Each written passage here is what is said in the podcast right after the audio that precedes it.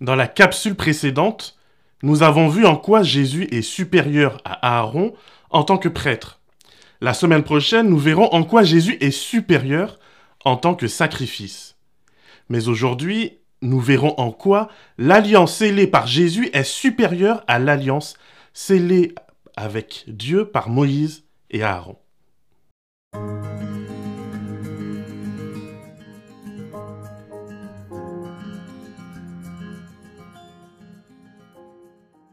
Bonjour et bienvenue. Je suis heureux de te retrouver pour cette nouvelle réflexion sur le sermon aux Hébreux. Aujourd'hui, nous allons étudier ensemble le chapitre 8. Le début de ce chapitre conclut l'argumentation que nous avons vue au chapitre précédent. L'auteur de ce sermon se révèle être un fin spécialiste de la loi, afin d'établir Jésus comme grand prêtre, alors qu'il n'est pas de la lignée d'Aaron, il lui a fallu trouver un précédent juridique. Et il se trouve que l'exemple de Melchisédek se prête assez magnifiquement aux besoins de l'auteur. Voici un être mystérieux sorti de nulle part, et pourtant devant lequel Abraham se prosterne en signe de soumission. Dès lors, il n'est plus choquant que Dieu puisse envoyer une nouvelle figure qui fera fi de la prêtrise d'Aaron. Et bien sûr, cette nouvelle figure, c'est Jésus. Et ce Jésus, selon le verset 6, il est le médiateur, l'intermédiaire, l'ambassadeur d'une nouvelle alliance fondée sur de meilleures promesses. Allez, je t'invite à lire ce chapitre 8 premièrement, puis à revenir écouter la suite de cette capsule. Ce chapitre 8 repose sur un passage de Jérémie pour appuyer son argumentaire. Rappelle-toi, dans le Nouveau Testament, quand on cite un passage, on fait souvent référence à l'ensemble. Les gens à l'époque n'avaient pas de Bible comme nous aujourd'hui. Ils avaient des rouleaux. Et ces rouleaux n'avaient pas de chapitres ou de versets. C'est un peu comme quand aujourd'hui tu essayes de te rappeler d'une chanson. Tu vas dire... Euh, tu te rappelles de cette chanson qui dit un truc du genre euh, Entourez-moi, je n'ai pas peur Et là, si tu partages un peu mon background, tout de suite tu penses à quelque chose, n'est-ce pas? D'ailleurs, si tu sais de quoi je parle, peux-tu me le mettre en commentaire? Je verrai si je suis le seul à aimer cette chanson. Et oui, dans ce chapitre, la lettre aux Hébreux nous fournit la plus longue citation qu'il existe dans la Bible. Il s'agit d'une citation du livre de Jérémie au chapitre 31. C'est hyper important parce que Jérémie est un prophète du jugement, mais aussi un prophète de la consolation. Il sera très sévère dans ses reproches et il annoncera le jugement à venir de Dieu. Et dans le même temps, il assure à ses contemporains que Dieu reste un Dieu d'amour et que même s'il est obligé de rompre l'alliance à cause de leur infidélité, il s'apprête à leur en donner une nouvelle. Ce passage de Jérémie qui est cité constitue le cœur de cette partie du livre. Et ce cœur parle justement de comment Dieu se donnera tellement de peine qu'il fera en sorte d'inscrire son caractère, ses lois et son amour dans le cœur même des Israélites. On ne pratiquera plus la religion par obligation ou pour se faire bien voir, mais uniquement par choix, par amour et pour rendre à Dieu le respect qui lui est dû. Alors certes, tout cela est bien beau, mais on pourrait se demander pourquoi Dieu ne l'a pas fait depuis le départ, n'est-ce pas? Eh bien, la Bible nous dit qu'il a essayé. Il a essayé au Sinaï de rencontrer son peuple, de lui parler et de nouer une relation. Mais le peuple a eu peur, le peuple a fui sa présence. Les 70 anciens ont vu le trône de Dieu, mais ils n'ont pas été intéressés d'aller plus loin. Et cette attitude deviendra invasive chez Israël. Et soyons francs, c'est aussi un peu notre cas aujourd'hui. On veut bien l'assurance du salut, on veut bien la puissance du Saint-Esprit, on veut bien la position d'autorité à l'Église, mais rencontrer Dieu, le laisser toucher nos cœurs. Alors là, c'est bien trop personnel, c'est bien trop intime, et puis c'est surtout bien trop risqué. Rencontrer Dieu, c'est se rendre compte qu'on ne peut pas être Dieu nous-mêmes. Rencontrer celui qui est loi, c'est se rendre compte que nous ne pouvons pas être notre propre loi. Et rencontrer celui qui est amour, c'est aussi se rendre compte que nous ne pouvons pas définir ce terme sans lui. Or, c'est justement vers ces choses que nous mène notre nature charnelle. Je veux être ma propre autorité. Je veux établir ma propre loi basée sur mon épanouissement et mon bonheur personnel. Le jugement extérieur est devenu le péché capital. Si seulement on pouvait bannir toute forme de jugement, le monde irait bien mieux. C'est pas vrai? Et puis, dans tout ça, Dieu devient un peu comme un touriste. Il a le droit de rendre visite de temps à autre, aussi longtemps qu'il ne devient pas un hôte trop encombrant. Au Sinaï, Dieu a offert une alliance basée sur une identité nationale. La sortie d'Égypte représente la libération d'un peuple. Mais cette libération, malgré les diplômes, malgré le feu, malgré la manne, bref, malgré les miracles quotidiens, cette libération n'a pas suffi à toucher les cœurs. Alors, dans cette nouvelle alliance, Dieu promet de venir non plus pour sauver une nation, mais pour offrir une collaboration individuelle au-delà des nations. C'est la venue du Saint-Esprit rendue possible grâce au don de Jésus. Je ne peux pas t'expliquer exactement en quoi la mort et la résurrection de Jésus rend possible la venue de ce Saint-Esprit dans le cœur de chaque croyant. Mais c'est le cas. Auparavant, seuls quelques élus spécifiques pouvaient recevoir le Saint-Esprit. À présent, tous ceux qui croient en Jésus le reçoivent, juifs ou pas. Je trouve cela vraiment magnifique. C'est génial que Dieu nous ait autant aimés qu'il n'a pas abandonné son espoir pour nous. Il a persévéré encore. Après le Jardin d'Éden, après le déluge, après la tour de Babel, après Abraham, Isaac et Jacob, après la sortie d'Égypte, après les nombreuses rébellions et idolâtries d'Israël, et malgré même l'assassinat de son fils. Est-ce que tu te rends compte que Dieu est le premier croyant? Il croit en toi et il croit en moi. Est-ce que tu te rends compte que Dieu est le premier à avoir la foi? Il a eu confiance dans l'amour qui nous portait pour prendre des risques fous. Est-ce que tu te rends compte que Dieu est le plus persévérant de nous tous? Même dans le découragement de Gethsemane, il est resté rivé sur l'objectif. Et c'est justement la raison pour laquelle nous devons lui faire confiance. En pleine tempête, lorsque les flots mugissent et nous entourent, menaçant, le capitaine qui connaît la route sait quel cap garder.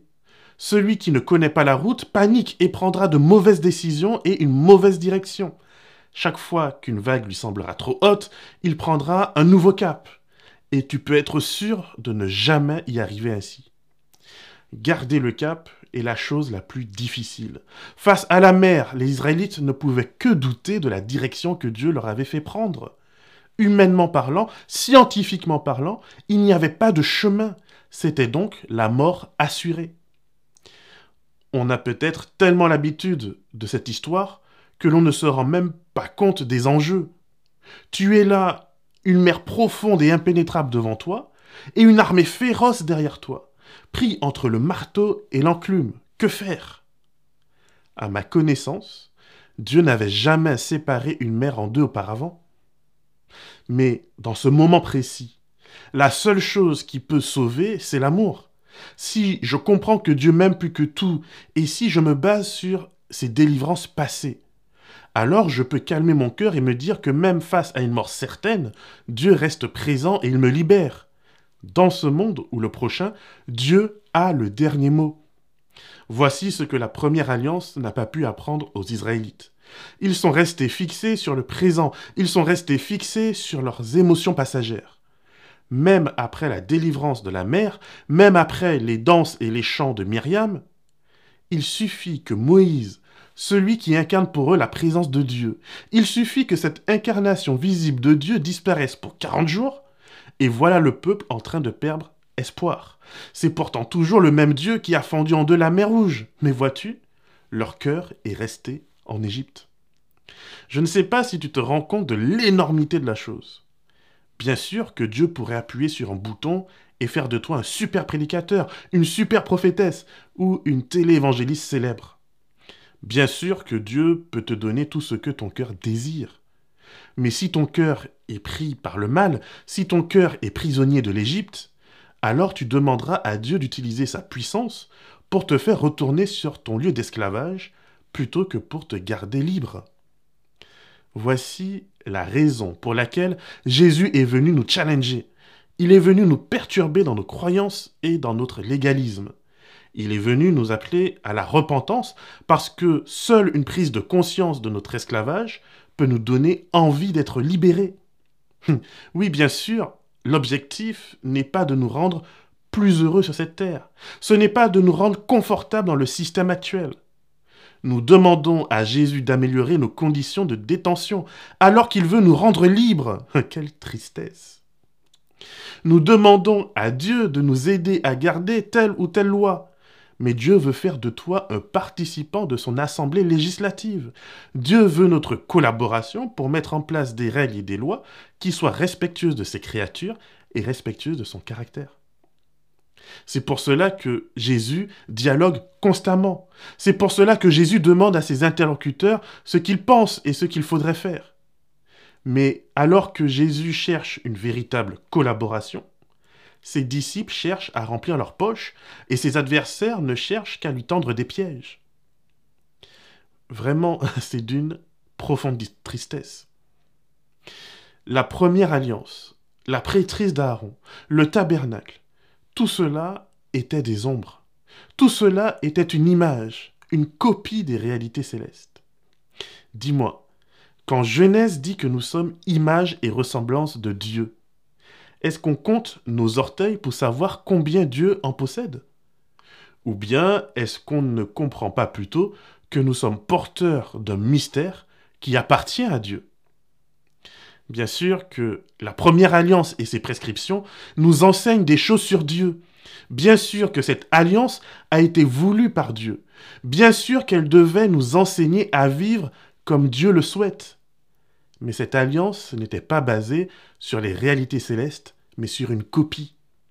On peut discourir toute la journée pour savoir ce que signifie ce mot et pour savoir si au ciel Dieu a construit un autel sur lequel on sacrifie Jésus chaque jour, ou si on se lave dans une bassine d'eau, ou euh, existe, ou s'il existe un voile empêchant à Jésus d'avoir accès au Père. Si tu m'as suivi depuis Hébreu chapitre 1er, et si tu relis ces passages toi-même, je ne sais pas comment tu tiendras honnêtement une telle position. Mais dis-moi, le plus important, c'est quoi?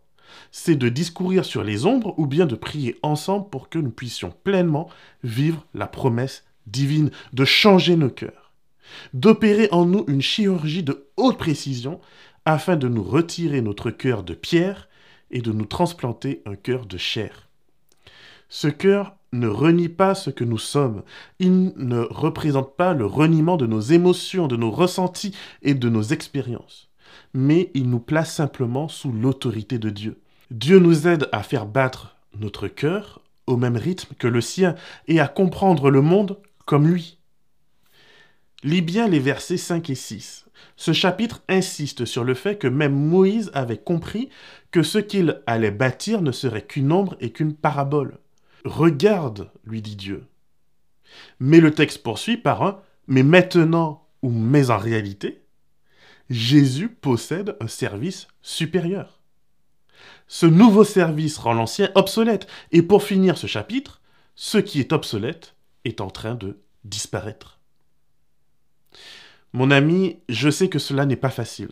Je sais que cela va à l'encontre de beaucoup de choses qu'on a pris pour acquis par facilité et pour ne pas faire trop de vagues.